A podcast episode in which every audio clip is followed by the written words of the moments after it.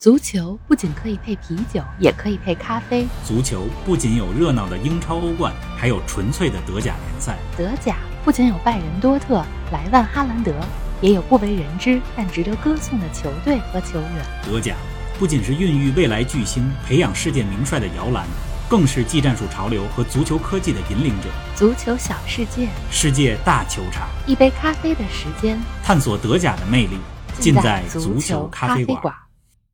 听众朋友们，大家好，欢迎来到新一期的节目。这期节目是德甲专题的第四期，德甲探秘是足球咖啡馆与德甲联赛中国联合推出的节目。方老师你好。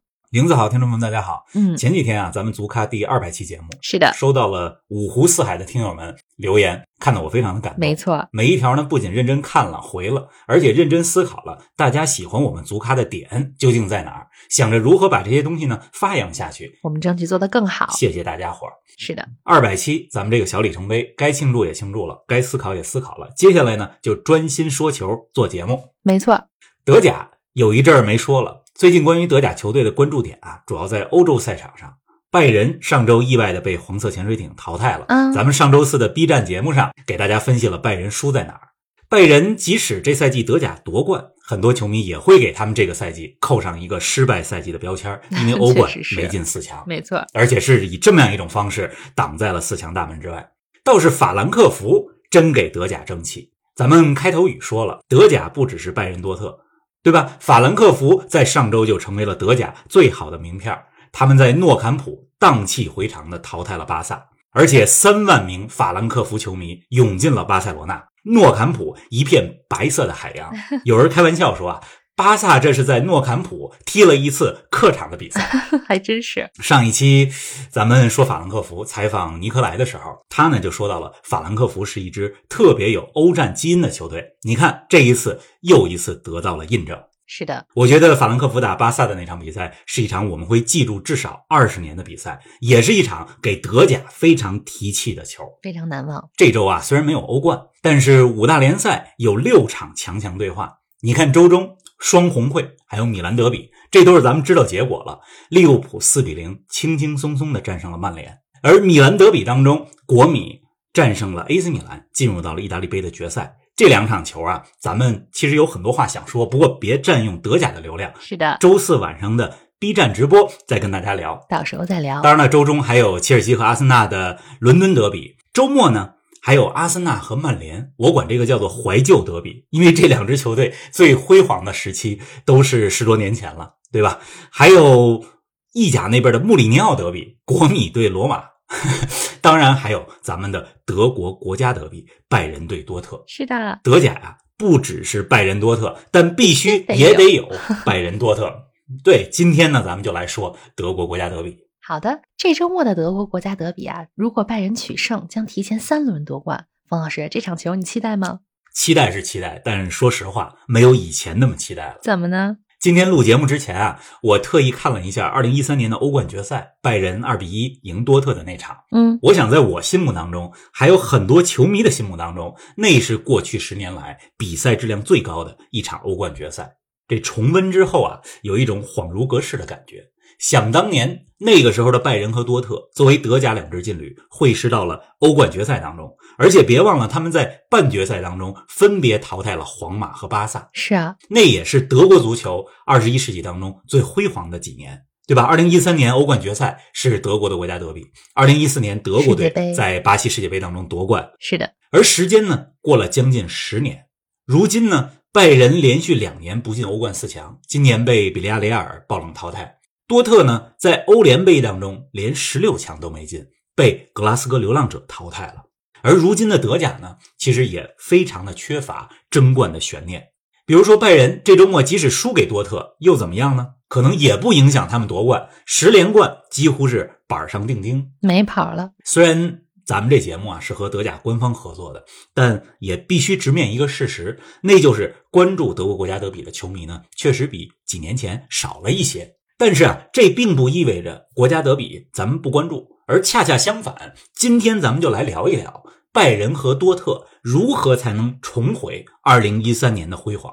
就算达不到2013的高度，怎么才能让德甲联赛更有意思，在欧冠当中的竞争力更强？同时呢，咱们也说说德国足球。德国队2018世界杯小组赛就出局了，2021欧洲杯没进八强，也算是一个小小的低潮期。对呀，这俱乐部和国家队的成绩呢是相辅相成的。咱们来给拜仁、多特、德甲联赛还有德国足球来稍微把把脉。哎，我想玲子作为德国球迷也是非常关心今天这话题的。确实是啊，每一期的德甲探秘啊，关于德国的话题我都非常期待啊。说到二零一三年的欧冠决赛。当年那场比赛当中首发的诺伊尔、穆勒、莱万和罗伊斯依然是如今拜仁和多特的主力。不出意外的话，这四人也将出现在这周末的国家德比当中。方老师，夏天快到了，转会传闻也越来越多了。那你觉得这周末的比赛会是莱万和哈兰德的最后一场德国国家德比吗？据说莱万他老婆已经在学西班牙语，巴萨似乎在向他招手，开始准备了。而哈兰德这边呢，似乎加盟曼城也几乎是。非常的接近，快板上钉钉了。是，那么莱万呢？上上个赛季跟随拜仁拿到了六冠王，上个赛季打破了盖德穆勒的单赛季进球记录，在德甲呢，该拿的都拿了。这赛季开始就是自己超越自己，对吧？所以今年夏天想换个地方迎接新的挑战，这个状态非常可以理解。是的，哈兰德呢？上周末六比一战胜沃尔夫斯堡的比赛当中，进了两个非常漂亮的球。他在多特这两年啊，向世人展示了自己的才华。但是多特这两年的整体实力下滑，在德甲呢拿冠军看不到希望，很难帮助他实现下一步的野心。莱万和哈兰德的状态充分说明了德甲呢造星能力依旧很强，但留住顶级的球星的能力相对弱一些。嗯，你看去年夏天阿拉巴从拜仁转会皇马。看似只是一笔普通的一流球星从一个球队到了另外一支豪门，但却标志着拜仁或者说德甲从财力到吸引力留不住当打之年的球星了。也许你会说，拜仁不是二零二零刚拿过欧冠的冠军，拿过六冠王吗？咱们不用那么悲观吧？对呀，那支弗里克打造的拜仁实力确实是毋庸置疑，踢得非常漂亮。但朋友们，咱们也别忘了，那届2020的欧冠是在极其特殊的情况下进行的。八月份在葡萄牙打了一个小杯赛，拜仁呢也确实发挥的很好。但是六冠王之后的这两个赛季，2020到2022，拜仁虽然在德甲还是霸主，但还是不是欧洲最强的四个球队之一呢？对吧？拜仁和利物浦、曼城、切尔西之间是不是产生了更大的差距呢？我想大家心里都有一个答案。不是因为输给了黄潜才这么说。嗯，冯老师分析的特别透彻。哎，那你再给我们说说，拜仁和多特要想重回二零一三，都需要做些什么呢？或者咱不说重回二零一三，就说如果想在欧冠赛场重新具有竞争力，以及让德国国家德比的关注度更高，这两支球队都该怎么办呢？咱们先来说拜仁。好啊，拜仁在欧冠赛场上的出局啊，与他们在德甲当中没有对手。比赛强度不高，挑战性不大，有直接的关系。嗯，上周的 B 站直播里边我也说了，拜仁不是偶然输给比利亚雷亚尔的，而是两回合比赛战术上的完败。德甲呢，没有一支球队打法和比利亚雷亚尔一样。这黄色潜水艇是组织纪律性非常强这么一个球队，是的，稳固防守之后呢，层层推进进攻，而且有超强的韧劲、超高的战术执行力。但是在德甲，没有一支特别像比利亚雷亚尔这样的球队。拜仁呢，在德甲当中其实也就没有这样相对高水平的锻炼的机会。你说拜仁应该做什么？我觉得他们首先要干的不是做什么，而是不做什么，就是不要再从德甲其他球队那儿买人了，因为这会进一步削弱对手的竞争力。高强度的比赛没有了，最后倒霉的还是自己。是的，这就像什么呀？咱们打一个不太恰当的比喻：中国乒乓球队。咱们实力超群，如果咱们老拿冠军，没有对手，对呀，有一天可能这个项目都成不了奥运项目，没人玩了。相反，我记得咱们有些年允许一些国手去其他国家交流，对吧？就是转换国籍打比赛，是的，看似提升了别人的实力，但实际上提升了这项运动的竞争力，你自己还是受益了，对吧？回到拜仁，咱们就说这赛季初，他们从莱比锡买来的于帕梅卡诺和。萨比策两个人的个人能力都不错，但是对拜仁的实力提升啊，没有什么特别大质的帮助。相反，两个人如果留在莱比锡，如果莱比锡这赛季初就把特德斯科这个教练给请过来，嗯，那么现在的这个赛季，可能莱比锡还能给拜仁制造一些麻烦。当然了，足球世界里边没有如果。总之啊，呃，我记得我有一个老师，他也非常喜欢体育，他的微信头像呢，把这个 just do it 改成了 just don't do it。有点不要干，是 这句话呢，很适合拜仁，就是一定要克制，要买人可以从其他联赛买，比如，我觉得萨内就是一个很好的引援嘛，在曼城踢得不错，来了拜仁之后，虽然。呃，用了一段时间来适应，但现在呢是渐入佳境，丰富了拜仁的打法。总之，不要再从德甲的对手当中买人了。嗯，真的是要忍住了。最近我看不少球迷挂在嘴边的一句话是：拜仁最弱的一环是主教练。输给比利亚雷亚尔之后，纳格尔斯曼说这是他执教生涯最惨痛的三大失利之一。方老师，你看好纳帅在拜仁的未来吗？我觉得不用加之一吧，就是最大失利。我不知道他说三大失利，那两大失利是哪个？上周这个出黄潜，我觉得对他打击很大。是啊，上周四的 B 站直播里啊，有球迷希望我好好批评一下纳帅，咱们呢相对客观的做了一些点评，没有用特别言辞激烈的语言。嗯，但是啊，实话说，对黄潜的两回合比赛，值得他好好反思，因为第一回合暴露出来的问题，在第二回合没有解决。你不是输了一场，而是在战术上。输了两场，是啊，咱们刚说拜仁怎么重回欧洲四强，怎么提升竞争力，主教练这一环啊，我相信纳格尔斯曼是有能力的，他对于先进战术的理解钻研都是业内比较领先的，嗯，大场面也见过，年纪轻轻三十岁的时候就带着霍芬海姆打欧冠，但纳格尔斯曼最近的排兵布阵啊，让人看不太懂。我觉得不是说他没有能力，而是在拜仁他面对的压力和他之前的俱乐部是不一样的。而人呢，在巨大压力之下做出的决策，往往不是他真实的水准。确实，拜仁要想提升竞争力，我觉得在战术上得有绝招。你看，曾经的拜仁，罗本和里贝里两翼齐飞，罗贝里就是绝招。你看现在的曼城，通过传控把比赛控制到极致，这也是绝招。你看利物浦，高压迫、高防线，两个边路打活，这也是绝招，都是自己的特点。但现在拜仁的绝招是什么呢？嗯。是莱万吗？对吧？他是很全面的超级锋霸，但你不能说拜仁的绝招是莱万吧？是啊，算不上绝招。对，另外呢，拜仁这赛季的防守也很有问题。他们的防守问题，你光看数据、看失球数是看不出来的。三十场德甲丢二十九个球，哎，看起来比上赛季同期还要更好嘛？但你只有认真看了拜仁的比赛，你才会发现，其实拜仁给对手的威胁进攻机会非常多。嗯，数据只是一方面。哎，所以说啊，这纳格尔斯曼不仅要再扎实一下防守，而且得创新和打磨出一套拜仁能用个三五年的绝招，对吧？对呀，能看到他在做一些尝试，比如说阵容上试一试三二四幺。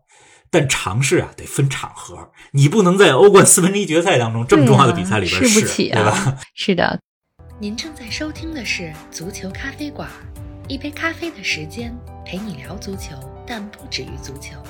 欢迎您在各大音频平台关注我们的节目，同时关注我们的足球评论公众号“足球咖啡馆播客 ”（Football Cafe） 和我们的微博“足球咖啡馆”，让我们一起聊球、看球、追球。看来拜仁啊，要想重回二零一三、二零二零的状态，纳格尔斯曼今年夏天得在训练场上好好练练看家本领了，研发个新式武器出来。王老师说到如何让德甲争冠更有悬念，如何让拜仁的国内比赛更有挑战，我突然想到，有不少业内人士提出德甲应该增加个季后赛，你怎么看呢？我非常支持这个方案。嗯，季后赛这个概念啊，在美国足球职业大联盟当中一直有。对，美国甭说足球了，四大球运动，对吧？都是先常规赛再季后赛。是的。所以有人一听足球联赛要踢季后赛，这不是美国商业文化入侵欧洲吗？有点抵触。其实啊，咱们也得具体问题具体分析。是。德甲如果增加个季后赛，会挺合适的。一是因为呢，德甲本身的轮次就比较少，三十四轮，比其他四大联赛呢都少四轮。二呢，是因为季后赛如果有，会极大的增加争冠的悬念。比如说啊，联赛前六进入季后赛，三到六名先打第一轮，胜者跟前两名打一个半决赛，最后决出冠军来。方案可以具体再设计，但就先说季后赛这个概念啊，我觉得会极大增加偶然性。再说了，对拜仁来讲是个很好的练兵机会。是的，你德甲打季后赛，拜仁打这种两回合淘汰赛的机会就多了，积累了更多的经验。那么到了欧冠的淘汰赛，也会打得更加自如。咱们想一想，这赛季的拜仁在淘汰赛当中，德国杯里爆冷惨败给了门兴，那是单场淘汰；欧冠两回合输给了比利亚雷亚尔，对吧？联赛不一样，联赛拜仁也犯了不少错误，但偶尔打盹儿在联赛当中没关系，联赛是漫长的。所以呢，综上所述，我是支持设置季后赛的。我觉得这也会增加拜仁在欧洲的竞争力。嗯。哎，咱们说完了拜仁啊，也来评价评价多特蒙德这赛季的表现。多特的球吧，他们能踢出一些不平凡的比赛，比如说上周末六比一大胜沃尔夫斯堡的比赛里，他们仅仅用了三十七分钟就五比零领先了。但纵观整个赛季，多特又给人一种不稳定、不靠谱的感觉。玲子总结的很到位啊！你刚说了三个词儿：不平凡、不稳定、不靠谱，很准确的总结了这个赛季的多特蒙德。多特这赛季啊，有一些经典的大胜，比如光德甲当中，主场进五个球的比赛就有四场：五比二赢法兰，五比一赢弗赖堡，六比零赢门兴，还有六比一上周末赢了沃尔夫斯堡。是，而且你听听这对手都不是弱队，没错。这还不包括欧冠当中他们五比零赢过土耳其的贝西克塔斯。嗯，但是多特最大的问题啊，就是不稳定。从去年十一月到现在，多特蒙德从来没有三连胜过，就是赢两场就得输一场，就这么个状态。是，而且每逢关键战，就像你说的，都不太靠谱。欧冠两场打阿贾克斯，零比四和一比三输了两场；欧联杯打格拉斯哥流浪者，主场输了一二比四。我记得首回合结束之后，贝林厄姆都急了呀，说客场我们一定要扳回来，谁要敢说放弃，我在更衣室里就放不过他们。但是客场。二比二，还是总比分被淘汰了。然后四月初，多特蒙德的主场，对吧？伊杜纳信号公园球场迎来了两年多来第一次满场，人声鼎沸。但是球队送给主场球迷的是什么呢？一比四输给了莱比锡。得，你这不靠谱吧？是啊，哎，这么不稳定的表现，很难想象他们是德甲排名第二的球队啊。多特现在之所以排在第二，那是因为德甲这赛季从第三名之后到第八长期混战，所以多特呢还能排在第二。是。多特他们最大的问题还是在于防守，三十轮丢了四十三个球，比赛呢总是打的大开大合。你看多特的防守队员的配置啊，上周末比赛里边首发的是埃姆雷詹、阿坎吉、扎加杜，你听这些名字和欧洲一流强队相差呢就比较远。嗯，就算是老将胡梅尔斯能打，但是呢胡梅尔斯也已经进入到了职业生涯的尾声阶段。多特的这个防线和。二零一零一二时候，克洛普两连冠时期相比，那是没法比的。是啊，还有就是守门员这个位置上，这也是多特这几年老大难问题了，对吧？从布尔基到西茨，再到现在的科贝尔，都有不少让人吐槽的地儿。与当年的魏登费勒那是没有办法比的，对吧？你防守不好，可能在德甲可以排到第二，但在欧洲赛场那是没有竞争力，就必须得先做好防守，是对吧？所以多特要想和拜仁掰手腕，防守问题得先解决一下。嗯。哎，相比于后场啊，多特的中前场有天赋的球员倒是不少。除了进球效率超高的哈兰德，还有快马马伦，同时队长罗伊斯。还有布兰特这赛季的表现都不错，你觉得他们的中前场还需要做些什么呢？多特这个阵容如果只是争德甲第二，那么中前场这个配置够了。嗯，但咱们今天的主题是重回二零一三，或者说提升多特和拜仁在欧洲的竞争力，对吧？提升国家德比的看点。对呀，如果是这么个目标，那么多特中前场现在缺一个进攻核心啊，缺一个像二零一零到二零一二年的时候香川真司那样的角色，能够通过传球、盘带、组织，把进攻的这个网给支起来、串起来。因为多特现在的球员里边没有一位特别擅长在中前场织网的主教练马尔科罗泽呢，是一位擅长进攻、不太擅长防守的教练。这在他带门兴的时候就看出来了。但是我相信罗泽的战术能力，而且罗泽的团队里还有一位战术天才，一位非常强的智囊，他就是二十九岁的助教马里奇。他写的战术分析，很多的大牌教练都在研究，都在看，非常厉害啊。如果说拜仁的目标是长期成为欧洲四大豪门，缩小跟曼城、利物浦的差距。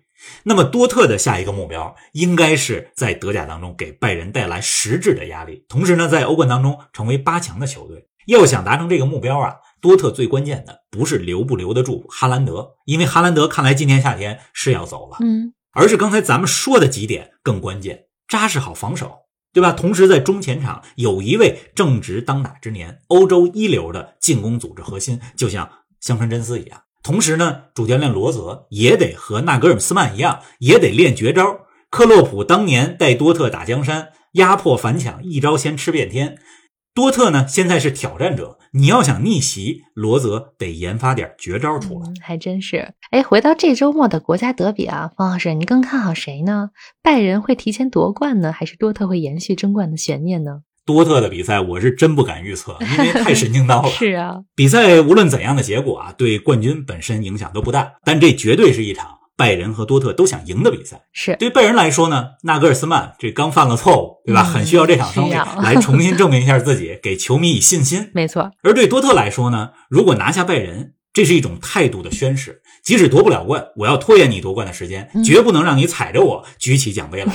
对、啊，更重要的是呢，这是对下赛季挑战拜仁的一种宣誓。多特呀，我觉得也别光往前看，也得小心点后边的球队。就是的，你看莱比锡，自从冬天换帅之后，这下半赛季的状态多好啊！三十六岁的主教练特德斯科，在新生代教练里边，他的执教能力和纳格尔斯曼，我觉得可以说是旗鼓相当。嗯，莱比锡呢，上半赛季是中游的水准，欧冠也出局了。下半赛季在特德斯科的带领下，现在积分榜第三。德国杯呢打得不错，而且欧联杯进入四强了，说不准这赛季结束的时候还能拿一个冠军奖杯呢。嗯，还真说不准。哎，莱比锡上周可是在欧联杯中淘汰了你心爱的亚特兰大呀。得，还是揭了我一下伤疤。这个咱们还是说莱比锡吧，不说亚特兰大了。亚特兰大最近状态不太好。是莱比锡这边的恩昆库表现太棒了，他是全德甲现在状态最火热的球员，也是我心目当中啊德甲这赛季的最佳球员，三十个进球了，十八九次助攻，这是什么概念？这是超级球星的水准。我在微博里边提过好几次了，特别建议法国国家队主教练德尚带他去卡塔尔世界杯。咱们拭目以待卡塔尔世界杯啊，看看德尚会不会与你所见略同。方老师，我记得做德甲探秘第一期的时候，咱们说了德甲下半赛季的五大悬念。如今德甲还剩四轮，争冠悬念看似不是很大了。那其他几个悬念呢？比如你非常喜欢的弗赖堡，能成为欧冠新军吗？有戏啊！弗赖堡现在在德甲排第五，而且弗赖堡还进入到了德国杯的决赛。是，我觉得是这赛季表现最好的黑马。玲子刚才说五大悬念啊，咱们给大家来捋一捋。好，当时说呢，第一大悬念是争冠悬念。不过你看拜仁现在啊十连冠，基本来讲是囊中之物。嗯，呃，最后几场比赛，我觉得看看会以怎样一种方式结局。拜仁呢，如果夺冠的话，会以怎么样一种方式夺冠，对吧？第二大悬念，咱们当时说的是欧冠会不会产生新军？拜仁和多特不用说了，前两名。莱比锡按照现在的状态也会占据一个欧冠的名额。那第四个名额大概率事件是在勒沃库森和弗赖堡之间产生。两个球队的状态呢，弗赖堡是往上走，勒沃库森是往下走。这此起彼伏之间，我觉得弗赖堡有戏。而且今年联赛的最后一轮就是弗赖堡对勒沃库森。还有什么悬念呢？咱们还当时还说了，莱万这赛季能否打破上赛季自己创造的四十一球单赛季的记录？目前呢是三十二个球，还剩四场，我觉得这难度有点大。点困难，是哎，除了球员，当时还说了教练，对吧？咱们也说这赛季德甲会不会有一个像克洛普或者图赫尔这样的名帅胚子？是啊，少帅方面，现在来看，我真的是最看好莱比锡的特德斯科。哎，还差一个悬念呢。最后一个悬念，当时咱们说的不是德甲，而是德乙，是的，就是德乙会有哪些老牌劲旅这赛季重返德甲？